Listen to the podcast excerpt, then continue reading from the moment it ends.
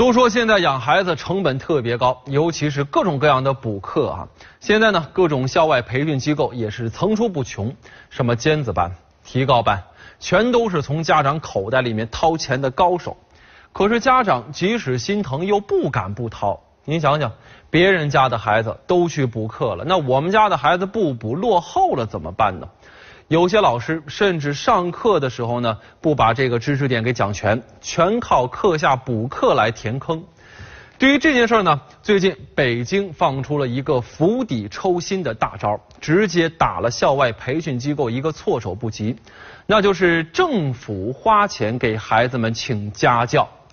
三月三十号，北京市中学教师开放型在线辅导计划正式启动了。这老师们呢，就会通过电脑来在线讲课，孩子们只要待在家里，就可以通过手机呀、Pad 呀、电脑啊来在线学习。而且呢，这种在线家教还可以提供四种辅导，分别是一对一实时在线辅导、教师与教师与学生非实时问题解答。北京市优秀微课和一对多实时在线教学，也就是说呢，老师们在课余时间啊，用多种方式来给学生们补课啊，比外面的辅导班和补课机构这个绝对要靠谱的多。最关键的是，人家是免费的，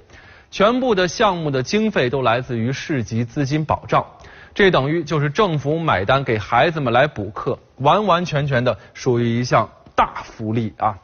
据了解呢，这次线上家教将覆盖新中考涉及的除体育之外的全部九个科目。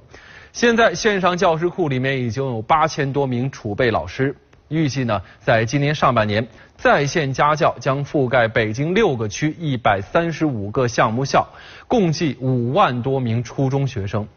在这儿呢，为了激励老师们的积极性啊，在线家教项目还设置了激励机制，老师通过上传课程和学生打分来获取积分，这积分和辅导效果都是评级的标准，都是作为下一回区级以上骨干教师评选的参考条件之一。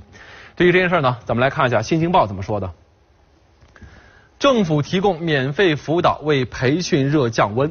文中说到了。对校外培训乱象釜底抽薪，就需要堵疏结合。如果说治理校外培训乱象是堵，那么政府免费在线家教就是疏。